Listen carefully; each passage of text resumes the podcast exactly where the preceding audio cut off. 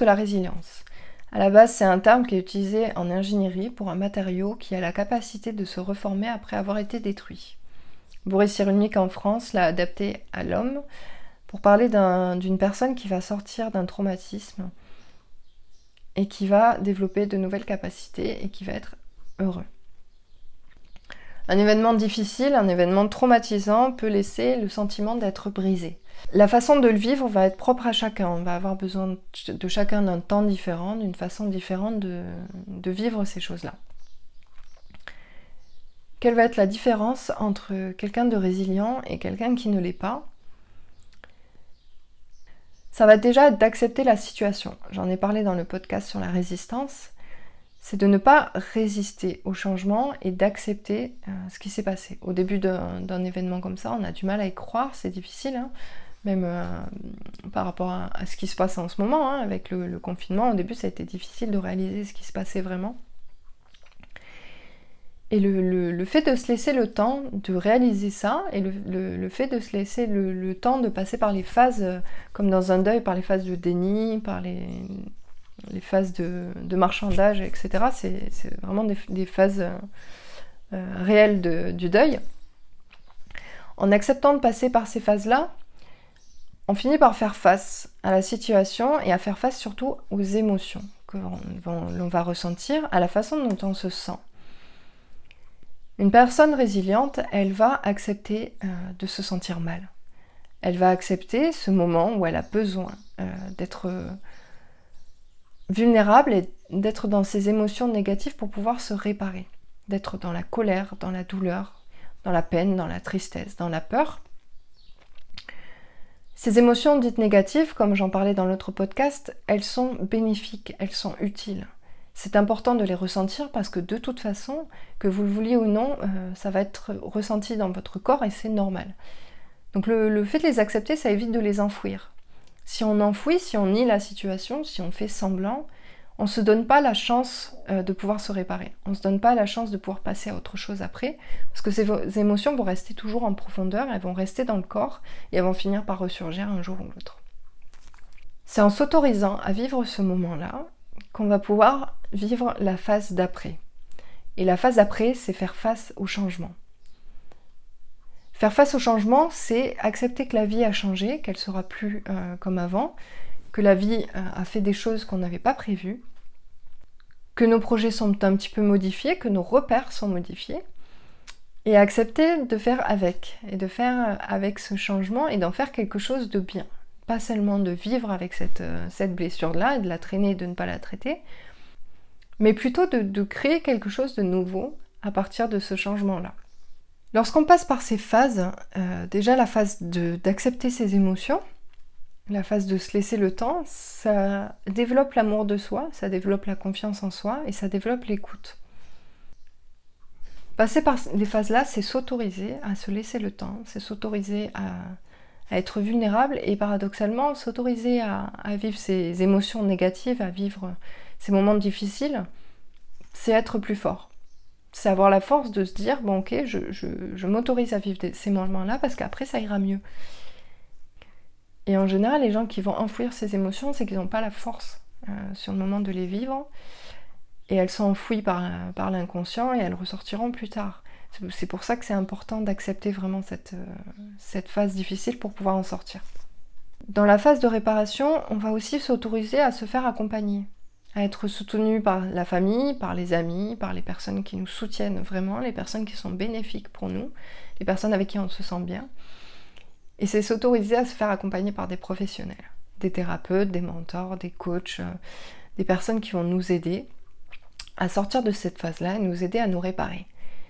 Et le fait d'aller vers, euh, vers un professionnel pour nous aider, c'est s'autoriser à aller mieux et c'est s'autoriser à avoir une nouvelle vie après cet événement-là. Les freins que l'on va retrouver dans cette phase-là, ce sont des personnes qui vont culpabiliser. Culpabiliser d'être en vie alors que certaines personnes ne le sont plus dans cet événement, s'autoriser à aller mieux euh, malgré ce qu'elles ont vécu. Il y a beaucoup de personnes qui vont être dans la culpabilité de se dire je peux pas me permettre d'aller bien après ce que j'ai vécu. Euh, ce serait pas normal, ce serait honteux de ma part euh, de me sentir bien après ces choses aussi difficiles. Alors pourquoi ces personnes culpabilisent? Est-ce que c'est pour le regard des autres? Est-ce que c'est pour ce que le, jugement des autres, ce que les autres vont pouvoir dire? Ah ben regarde cette, euh, cette personne-là, elle se sent bien, elle est bien alors qu'elle a vécu ça, c'est bizarre. Et toutes ces choses-là, ça va, ça va se, se bloquer en soi et on va pas s'autoriser à aller bien. Mais pour sortir de cette culpabilité-là, il va falloir développer sa gratitude. Plutôt que de voir ça comme de la culpabilité, plutôt que de voir ça comme, euh, comme une honte, on va voir ça comme une chance. Vous avez la chance d'être encore en vie, vous avez de la chance d'être en vie, vous avez la chance d'avoir un toit, vous avez la chance d'avoir vos capacités cérébrales et émotionnelles pour faire face à, ce, à cet événement. Remerciez la vie, c'est merveilleux, c'est magnifique. Et le fait de développer sa gratitude, ça va développer une force en soi et des capacités à voir les jours meilleurs et à s'autoriser à aller mieux. Donc aller voir un thérapeute, aller voir quelqu'un pour être accompagné, ce n'est pas quelque chose dont il faut culpabiliser.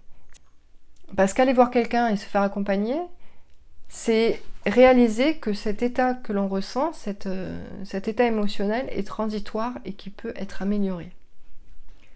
Pour aller vers la résilience, après avoir fait tout ça, il va aussi falloir développer sa créativité et son optimisme.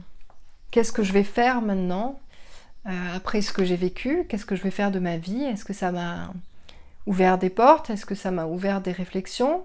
En général, on tire des leçons de chaque événement, hein. même les événements négatifs, on va tirer des leçons positives et on va avoir une nouvelle vision des choses. Lorsqu'on vit quelque chose comme ça de fort, ça chamboule tellement les repères, ça chamboule tellement ce qu'on avait prévu dans notre vie et la façon dont on voyait le monde que ça va ouvrir le champ des possibles. Donc que ce soit spirituel, philosophique, intellectuel, etc. On comprend énormément de choses après un événement. Et la, créativité, pardon, va permettre de se dire maintenant qu'est-ce que je fais de ça? Qu'est-ce que je fais de tout ce que j'ai appris? Comment je vais pouvoir l'appliquer dans ma vie. il y a des personnes qui vont se tourner vers le social et qui vont aider d'autres personnes, qui vont les accompagner et qui vont comprendre qu'on a besoin des autres, que si on est là aujourd'hui, c'est parce qu'on nous a aidés, etc. et qui vont vouloir aider les autres. Ça peut être vers la thérapie, ça peut être euh, beaucoup de choses euh, dans le domaine artistique aussi, hein, de pouvoir exprimer tout ce qu'on a compris, ça peut être de l'écriture, ça peut être énormément de choses. Et cette créativité-là, elle va permettre de voir loin, elle va permettre de se projeter, d'avoir des projets positifs, euh, ça va permettre aussi d'être dans un état de flow qui est un état où on est complètement absorbé par, euh, par ces nouveaux projets dans le positif, où on n'est plus du tout absorbé par, euh, par cette phase d'émotion négative qui est importante. Hein. Mais là, on est absorbé par, par le lendemain. Et c'est très important dans, les moments difficiles, les moments de dépression, les moments de, torpeur, etc., de voir le lendemain. C'est bien de vivre l'instant présent, hein, bien sûr, mais le fait d'avoir des projets à court terme et à long terme, ça permet d'être motivé et de se lever le matin et de se dire je suis super content de me lever parce que je vais faire ça, je vais avancer là-dessus. Et cette phase de, cette phase de créativité, cette phase d'optimisme, c'est vraiment ce qui va faire sortir de, la phase difficile où, où l'on avait l'impression que les, que les choses ne pourront plus avancer. Et cette phase-là euh, d'optimisme et de créativité, c'est vraiment la phase qui est très proche de la résilience. Donc pour résumer toutes ces phases-là, pour arriver euh, du traumatisme à la résilience, il va falloir passer par la phase de l'acceptance, d'accepter ses émotions, accepter que cet événement soit passé, de se laisser le temps et de s'autoriser à aller mieux. Puis va suivre la phase après un accompagnement, un soutien, la phase de gratitude, la phase de créativité, la phase d'optimisme, où l'on va se développer et on va s'autoriser à voir un lendemain meilleur. C'est ça la résilience. J'espère que ce podcast vous a plu, que vous en avez appris un petit peu plus sur la résilience. N'hésitez pas à vous abonner si vous voulez voir d'autres podcasts. Vous pouvez laisser un commentaire et un petit like si ça vous a plu. N'hésitez pas à le partager à des personnes qui en auraient besoin. À bientôt